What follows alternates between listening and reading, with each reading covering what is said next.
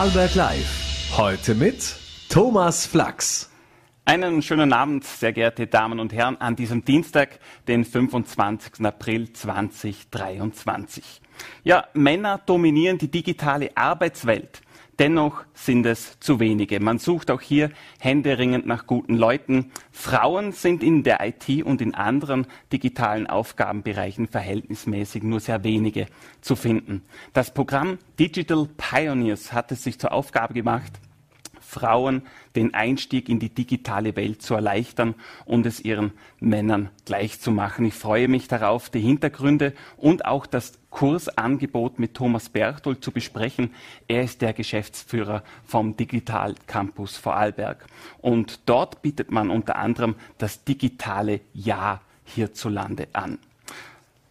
Zuvor widmen wir uns in Vorarlberg Live aber der Sozialdemokratischen Partei Österreichs, der SPÖ. Seit gestern stimmen die 148.000 Parteimitglieder in einer internen Befragung darüber ab, wer als Spitzenkandidatin oder als Spitzenkandidat in die nächste Nationalratswahl ziehen wird. Auch wurden in den vergangenen Wochen die Landtagswahlen in Niederösterreich und Kärnten geschlagen. Zuletzt am vergangenen Sonntag ja auch in Salzburg. Auch darüber müssen wir sprechen, bevor dann im nächsten Jahr hier im Ländle gewählt wird. Mein Gast heute wird diesen Wahlkampf dann wohl nicht mehr von der Spitze ausführen. Auch darüber reden wir gleich. Jetzt mit der Vorarlberger SPÖ-Vorsitzenden Gabriele Spricker-Falschlunger. Einen schönen guten Abend. Guten Abend. Schauen wir zuerst in die anderen Bundesländer, bevor wir zurück ins Ländle kommen. Ihre SPÖ musste am vergangenen Samstag die dritte Wahlniederlage in Folge einstecken. Bei den Landtagswahlen in Niederösterreich waren es minus 3,3 Prozent. Äh, dann folgte äh, minus 9 Prozent an Stimmen in Kärnten konnte zwar der Landeshauptmann Kaiser seinen Sitz behaupten, aber dennoch ein gehöriges Minus. In Salzburg waren es jetzt zuletzt 2,2 Prozentpunkte weniger. Wo liegen die Gründe für diesen Negativtrend, Frau Sprickler-Falschlunger? Ja, wenn ich das so genau wüsste. Ich denke, es gibt nicht einen Grund, es wird mehrere Gründe geben und man kann auch nicht gut die äh, Wahlen in Niederösterreich und Salzburg mit denen in Kärnten vergleichen. In Kärnten hat äh, Landeshauptmann Kaiser wie die meisten Landeshauptleute, die anderen der ÖVP, mächtig verloren. Das kann man so sagen. Äh, das liegt, glaube ich, schon an der Regierungsverantwortung, nicht nur, sage ich jetzt einmal, für die SPÖ. Ich halte übrigens äh, Peter Kaiser für einen ganz hervorragenden Politiker, einen unserer besten und konstruktivsten. Die anderen Wahlniederlagen sind nicht so massiv ausgefallen, äh, also die in Salzburg und die in Niederösterreich von einem niedrigeren Stand aus. Also ich denke, es gibt verschiedene Gründe. Der erste Grund ist der aus meiner Sicht, dass in sehr, sehr schwierigen Zeiten, wie wir sie jetzt haben mit dieser Teuerung, diese Zeit halte ich für noch viel schwieriger als die Corona-Zeit.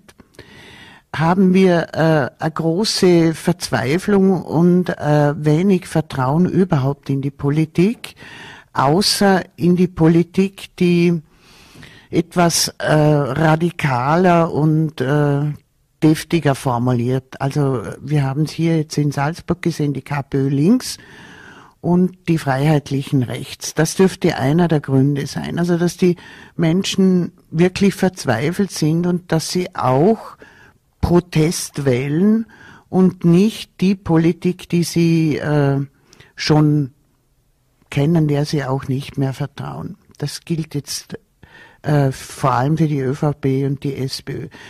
Der zweite Punkt ist das, dass man sicher zu wenig äh, zeigen hat können, wie groß das Anliegen der SPÖ ist, sprich die Teuerung oder jetzt gerade die Kinderarmut, weil die SPÖ vor allem im letzten Jahr reduziert worden ist auf eine Frage.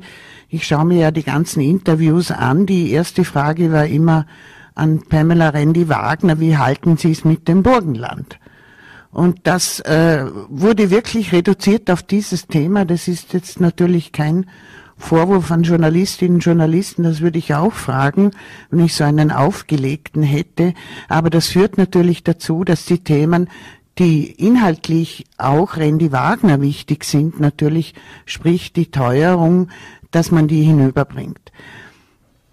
Wie weit lokale Faktoren, das werden auch lokale Faktoren natürlich sein, die eine Rolle spielen. Man kann nicht, also es wäre mir im Traum noch nie eingefallen zu sagen, wenn da eine Landtagswahl wäre, der Bund ist irgendwie schuld.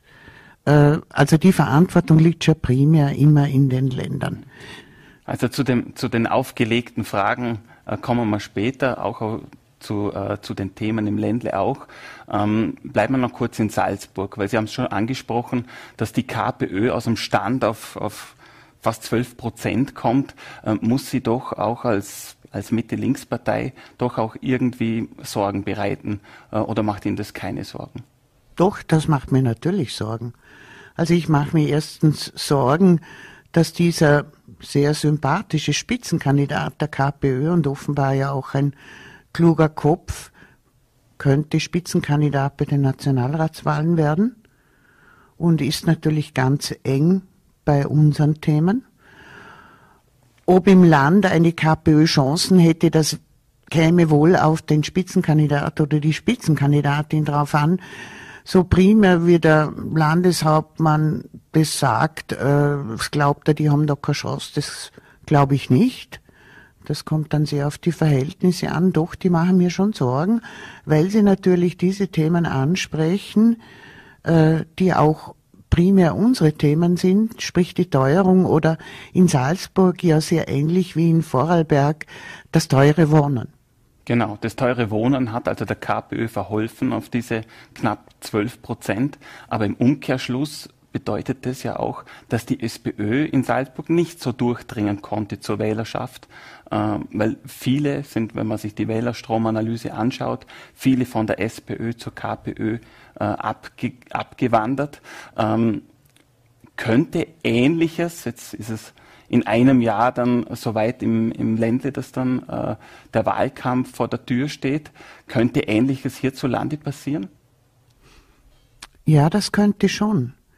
Ich hoffe natürlich nicht und ich glaube es irgendwo noch nicht, weil ich schon der Meinung bin, dass wir diese Themen gut besetzen im Land und glaubhaft sind. Aber wissen tut man das natürlich überhaupt nicht. Und wenn die KP, KPÖ Erfolg hat, dann verschiebt sich natürlich das, die ganze äh, Wählerschaft sozusagen. Äh, dann wird es auch Verschiebungen bei der ÖVP geben, aber auch bei den Grünen natürlich. Welche Lehren zieht man dann daraus, wenn man den Blick nach Salzburg richtet und der Wahlkampf hierzulande vor der Tür steht? Dass man noch viel pointierter sein muss, dass man wirklich die Dinge ganz klar auf den Punkt bringen muss. Also ich sag's jetzt beim Wohnen, wenn ich wenn ich höre, der Landeshauptmann mit seinem Eigentum schaffen etc., ich meine, dann kann ich gleich sagen, ja, Herr Landeshauptmann, wo leben Sie? Ich kenne niemand. Und ich lebe ja auch mit Menschen, die aus der Mittelschicht sind, sie meine Bekannten und Freundinnen. Ich kenne überhaupt niemand, der sich einfach jetzt, wenn er nicht schon älter ist, eine Wohnung kaufen kann. Und jetzt rede ich gar nicht von irgendeinem Grund kaufen und ein Haus draufbauen. Also das ist für mich so befremdlich und da muss man ganz klar sagen, die einzig mögliche äh, Sache, die man jetzt machen kann, wenn man schon keine Mietpreisbremse etc. hat in Vorarlberg, ist das, dass die Landesregierung ihre Versprechen einlöst und das tut sie nicht, weil die einzig wirkliche Konkurrenz ist der öffentliche Wohnbau. Das ist die einzige wirkliche Konkurrenz zu, de, zu den privaten Vermietern und zum Eigentum. Und wenn wir da zu wenig haben, und irrsinnige Wartelisten in allen Gemeinden. Und da hat die schwarz-grüne Regierung im Land versprochen, äh, dass man ausreichend öffentlichen Wohnbau errichtet. Das hat sie nicht erfüllt, denn hat sie ihre Aufgaben nicht wahrgenommen. Also man wird das weiter verfolgen, wie sich Ihre Partei Natürlich. in diesen Themen genauer positionieren wird. Kommen wir zur laufenden SPÖ-Mitgliederbefragung. Sie haben es ja schon angesprochen, ist der Dauerbrenner und überlagert natürlich auch, auch vieles, wo Sie versuchen zu platzieren. Sie haben sich für die äh, amtierende, für die Amtsinhaberin, für die Pamela Rendi-Wagner ja schon, schon längst ausgesprochen.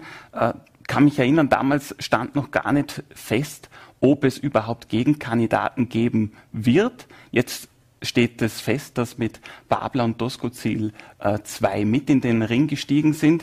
Äh, haben Sie sich vielleicht ein bisschen zu früh festgelegt? Nein, nein, überhaupt nicht. Also dieser Fall ist klar. Dann stellt sich für mich die Frage, was macht die Frau Rendi Wagner besser als ihre beiden Kontrahenten? Also wenn ich jetzt auf die Kontrahenten eingehe, der Reihe nach, dann gehe ich auf den Hans-Peter Doskozil, der ja so ein netter Kerl ist. Man denkt sich, ich liege mit dem im Clinch, das liege ich gar nicht. Aber für mich ist indiskutabel, dass jemand die SPÖ übernimmt, der sich so illoyal verhalten hat. Da muss ich gar nicht drüber reden. Also wenn das die Belohnung nachher dafür ist, dass man wählt, dass er mit Querschüssen seit einem Jahr die Partei und die Vorsitzende beschädigt. Also das ist nicht mein Verständnis. So jemand kann aus meiner Sicht die Partei nicht übernehmen. Dann bleibt der Herr Babler noch. Ja, und der Herr Babler, ich schätze den Andi Babler sehr. Ich kenne ihn auch persönlich, habe auch mit ihm telefoniert. Äh, will überhaupt nicht äh, jetzt schlecht reden, aber der Andi Babler, ich glaube, das ist eine Schuhnummer zu groß für ihn. Ich habe letztes Mal, äh, letztes Mal den Ex-Wiener Bürgermeister Michi Häupl gehört und der hat's richtig gesagt. Der hat gesagt, der hat gute Ideen und er ist ein wirklich netter Kerl auch. Aber Bürgermeister von Dreiskirchen zu sein oder die Bundespartei zu führen, Spitzenkandidat zu werden und eventuell Kanzler, das ist einfach eine andere Schuhnummer.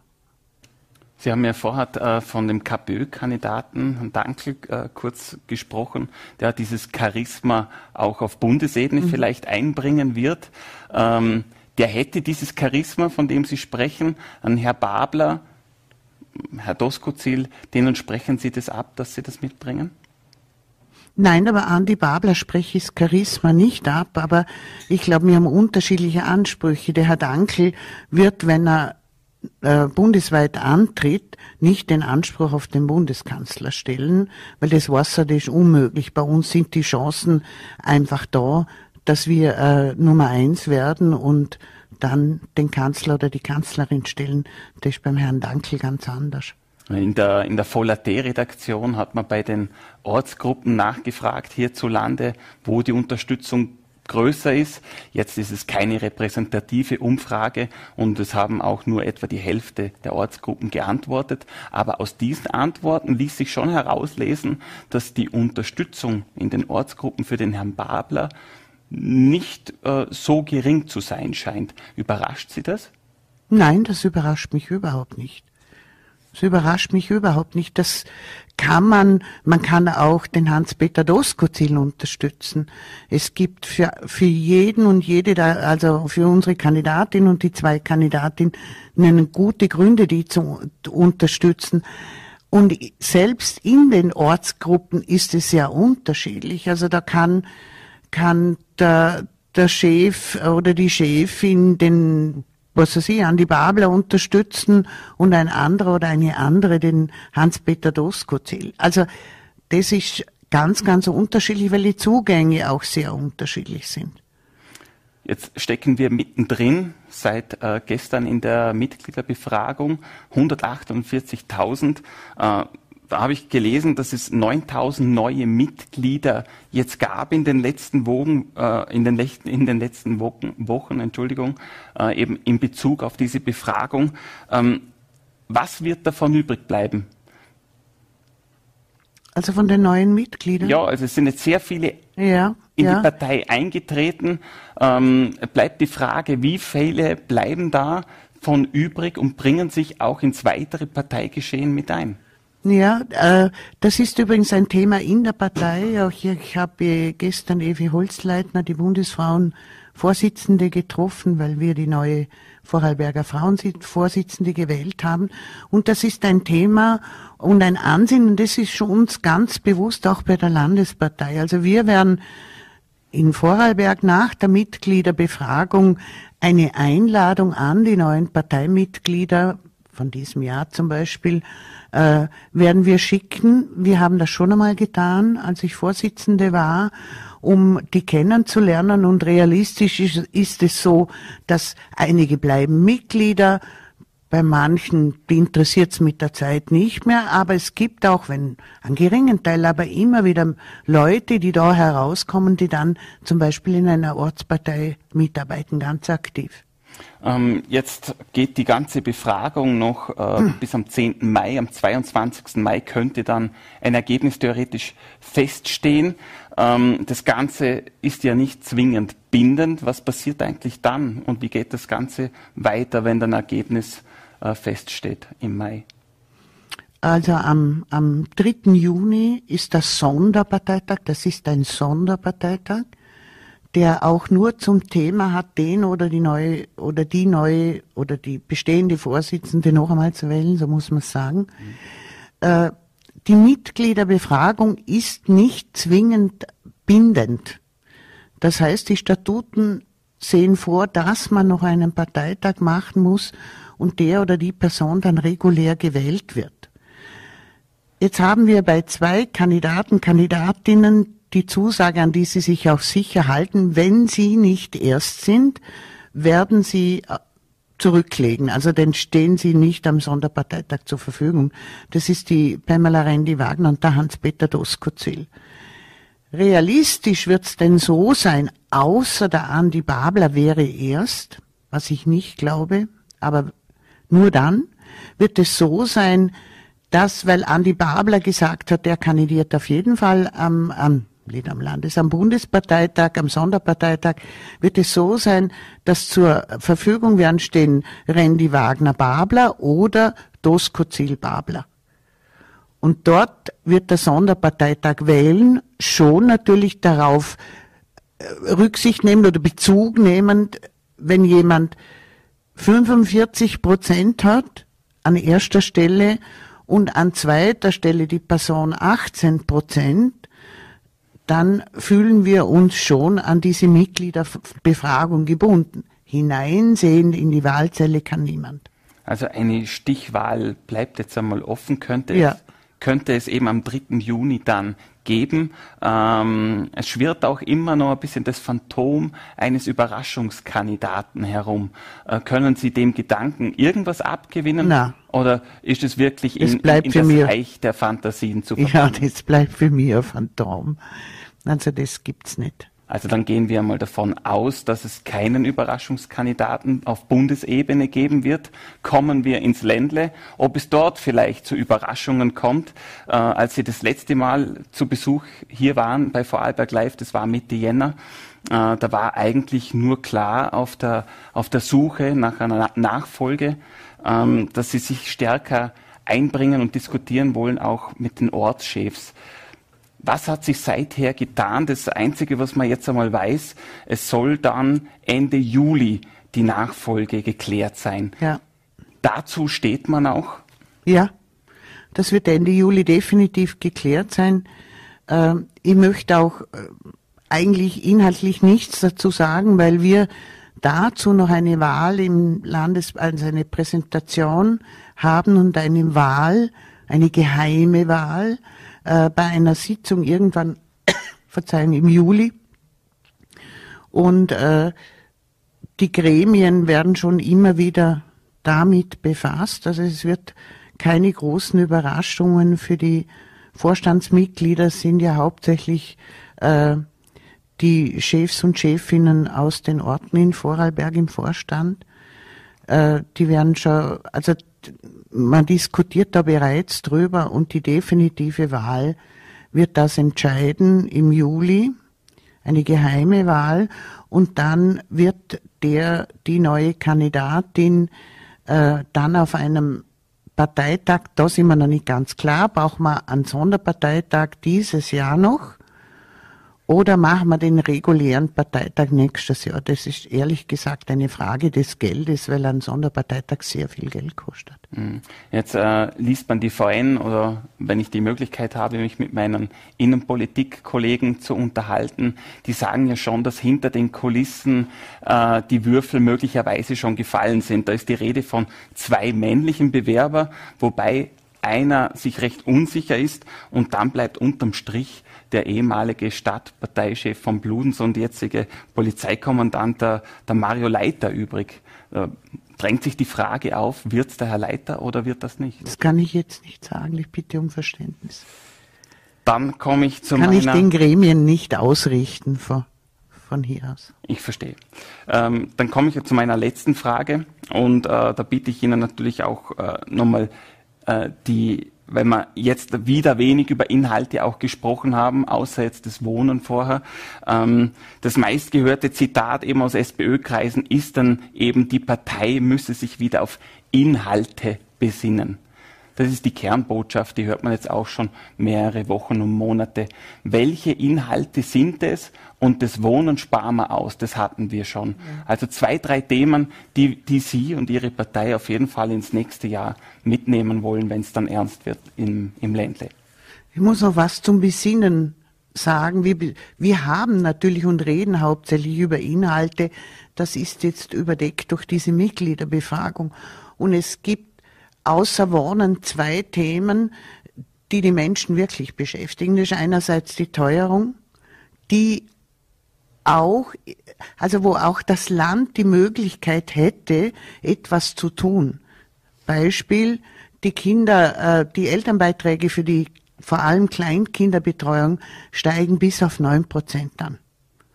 Das müssen die privaten Anbieter zahlen, sonst bekommen sie keine Förderung. Das ist für mich ein Skandal.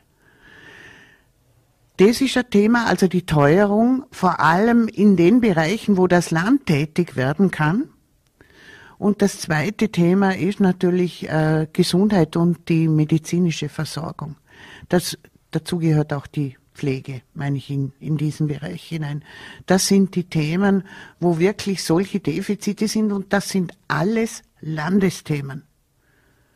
Das Land ist zuständig für die Spitäler, das Land ist zuständig für die Pflege und das Land hätte Möglichkeiten bei der Teuerung äh, dem entgegenzuwirken, indem sie nicht die Beiträge für die Kinderbetreuung um fast neun Prozent äh, steigert. Vielen Dank, Frau Gabriele Spicker-Falschlunger, für Ihren Besuch heute bei Vorarlberg Live, äh, die noch Parteivorsitzende Vorarlbergs der SPÖ. Bin mir sicher, wir werden Sie dann noch einmal bei uns begrüßen, wenn es dann, äh, wenn Ihre Nachfolge dann auch geklärt ist. Vielen Dank. Dankeschön. Und von der Politbühne wechseln wir auf das Bildungspaket. Der Digitalcampus Vorarlberg mit Sitz in Feldkirch, der hat sich auf Initiative der Arbeiterkammer voll und ganz der digitalen Ausbildung verschrieben. Das Hauptaugenmerk wirft der Digitalcampus auf die berufsbegleitende und die berufsermöglichende Weiterbildung. Auf den zweiten Blick, da fällt auf, dass bestimmte Kurse auch immer öfter speziell den Frauen angeboten wird. Warum das so ist, das darf ich jetzt mit Thomas Berchtold besprechen. Er ist der Geschäftsführer vom Digital Campus Vorarlberg. Guten Abend, Herr Berchtold. Hallo. Ihr Haus ist Teil der digitalen Agenda Vorarlbergs und wird vom Land auch finanziell gefördert für diese Zwecke. Was steckt hinter dieser Idee. Seit 2018 äh, startet ja der Digital Campus Vorarlberg durch. Genau, also Initiative von der Arbeiterkammer, muss ich da dazu sagen. Ähm, natürlich auch äh, stehen wir auf der Agenda von, von, vom Land Vorarlberg, werden da unterstützt und unser Ziel oder unsere Aufgabe ist es eigentlich, äh, speziell die Fachkräfte in der Digitalisierung zu stützen und, und äh, ja, also die Region zu stärken mit unseren Angeboten, speziell für die Weiterbildung und äh, für die Weiterqualifizierung. Jetzt sind Sie, wie wir vorher kurz geredet haben, äh, inmitten der Pandemie äh, dazu gestoßen in dieses Unternehmen. Genau. Und äh, seit 2018 gibt es das ganze Projekt. Äh, was hat sich da in den letzten fünf Jahren so getan? Äh, ich kann mir vorstellen, dass ein gewisser Digitali Digitalisierungsschub äh, durch die Covid-Pandemie wohl mit sich gekommen ist. Aber wie haben Sie jetzt so Ihre ersten Jahre erlebt im Digital Campus Vorarlberg? Also genau so. Also ich sage jetzt mal, vor Corona war das noch undenkbar, dass man komplette Lehrgänge eigentlich online abhält. Äh, mittlerweile ist es aber schon gang und gäbe. Ähm, es hat sich jetzt mittlerweile auch so äh, schon weiterentwickelt, dass, dass es sich jetzt so Blended Learning Varianten wirklich durchgesetzt haben. Also ich kann es äh, von mir selber sagen, äh, ich war kurz vor Corona, habe ich noch fertig studiert, mein, mein zweiter Bildungsweg. Ich habe erst mit über 30 angefangen zu studieren.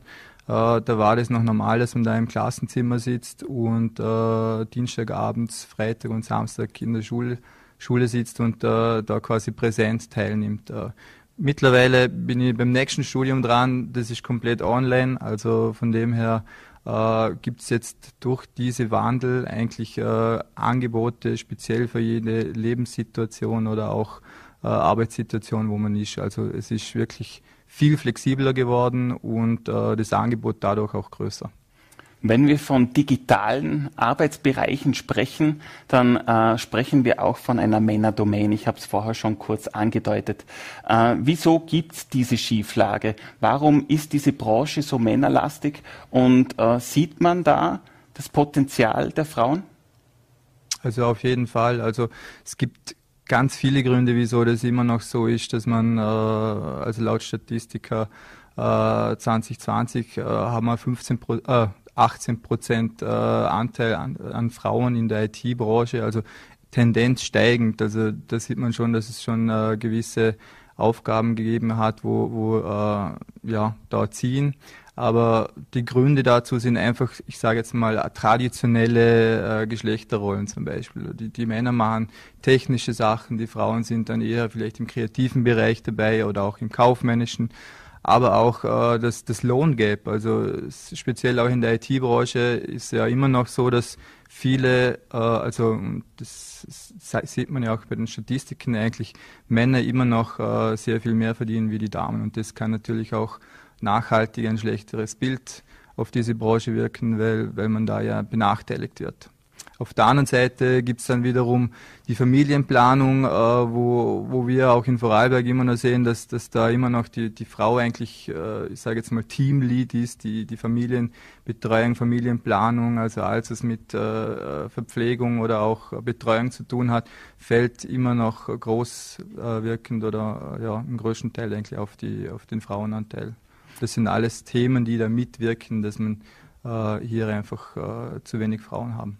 Und dem wollen Sie mit dem Digital Campus Vorarlberg auch entgegenwirken und haben ein spezielles Kursangebot auch ins Leben gerufen. Äh, die Rede ist von den Digital Pioneers. Äh, Sie werden genau. mir jetzt erklären, was das damit auf sich hat und äh, an wen sich das Kursangebot richtet. Genau. Also es gibt das äh, Programm Digital Pioneers schon seit 2021. Äh, wir vom Digital Campus führen das jetzt in diesem Jahr zum dritten Mal durch. Äh, in diesem Programm geht es speziell um äh, eine Berufsorientierung für Frauen zwischen 17 und 27 Jahren. Ähm, also sprich, wir wollen den Frauen, also den jungen Damen die Möglichkeit geben, sich ein Bild zu machen in der Vorarlberger, also in der Vorarlberger Wirtschaft. Was gibt es denn für Bereiche in der IT? Was für Branchen haben wir? Äh, was, was sind Aufgaben oder was sind die Jobs in diesem Bereich äh, und was muss ich dazu lernen oder was für eine Ausbildung brauche ich dafür, dass ich zu meinem Traumjob in der IT-Branche komme. Und dafür gibt es genau dieses Programm Digital Pioneers. Und dieses Programm richtet sich aber ausschließlich an junge Frauen, 17 bis 27 äh, genau. glaube ich. Äh, genau. Wieso ist es so wichtig, dass es wirklich nur für die Damenwelt äh, bestimmt ist und dass sich da die Männer rauszuhalten haben?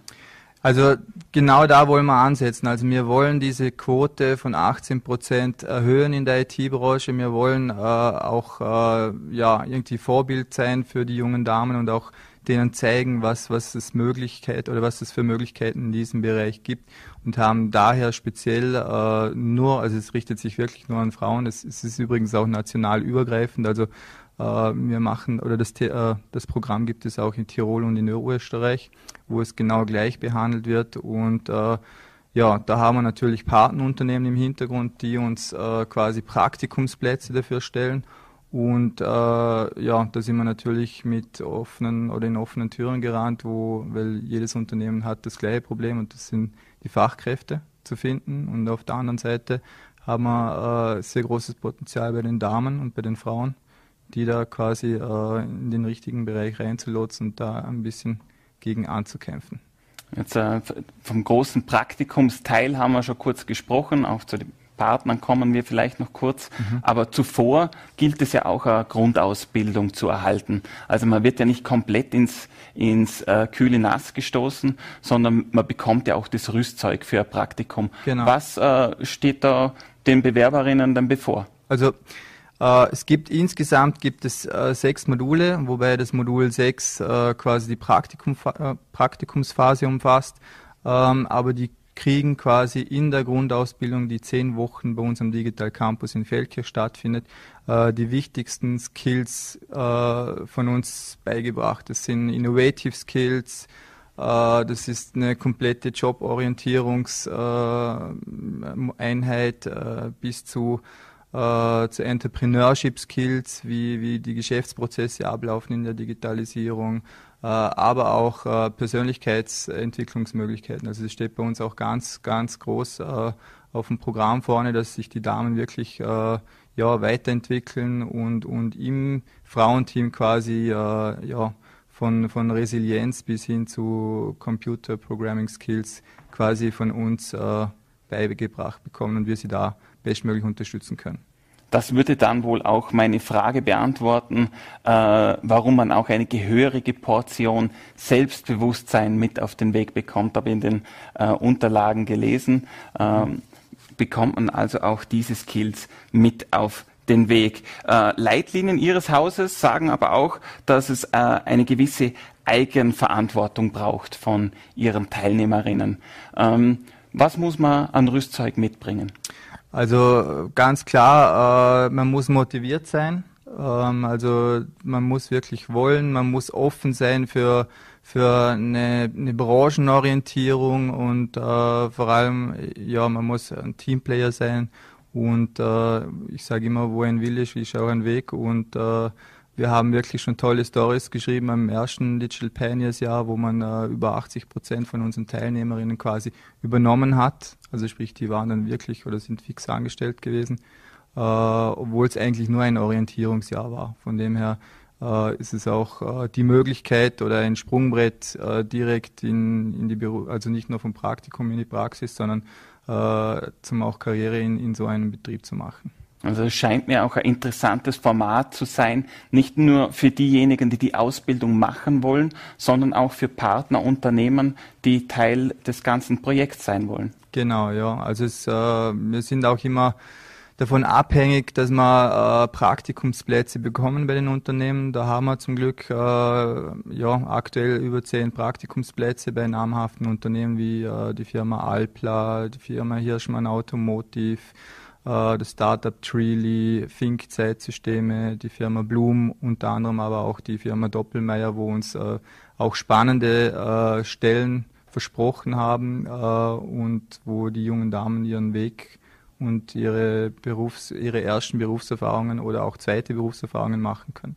Und für umsonst gibt es bekanntlich gar nichts mehr. Äh, man kann auch was verdienen. Also genau. äh, das, man ist auch finanziell möglichst abgesichert, wenn man sich. Genau, äh, es, gibt, es gibt einen speziellen FFG-Topf für dieses Projekt. Äh, das ist äh, quasi einen Skills-Check für die Digital Pioneers. Ähm, jedoch braucht es natürlich auch die Unternehmen dazu, aber es ist für die äh, Teilnehmerinnen so, dass man in der Grundausbildung 500 Euro netto verdient und äh, nach der Grundausbildung, also das ist dann quasi am Jänner, wo sie dann übergeben werden an die Praktikumsstellen, äh, da verdienen sie dann quasi nach Kollektivvertrag zwischen 1500 und äh, ja, nach oben. scheint mir geregelt zu sein. Dann kommen wir zu den Hard Facts. Wann geht's los? Wo muss man sich melden? Und äh, von einem Infoabend habe ich auch noch was gelesen. Genau, also schaut gerne bei uns auf die Homepage. Äh, es gibt am 2.5. Infoabend, es gibt äh, online, es gibt aber auch noch Infoveranstaltungen vor Ort bei uns. Der Anmeldefrist ist der 14. Mai und das Ganze äh, startet am 2. Oktober 2023 im Herbst. Gut gesprochen. Vielen Dank für den Besuch, Thomas Berchtold. Er ist der Geschäftsführer vom Digital Campus Vorarlberg. Thomas, danke. Und damit darf ich mich für heute bei Ihnen verabschieden. Morgen begrüßt Sie hier in Vorarlberg Live meine Kollegin Magdalena Raus von den VN. Wie immer um Punkt 17 Uhr auf Voller.t, VNAT und Ländle TV. Danke für Ihr Interesse. Einen guten Abend.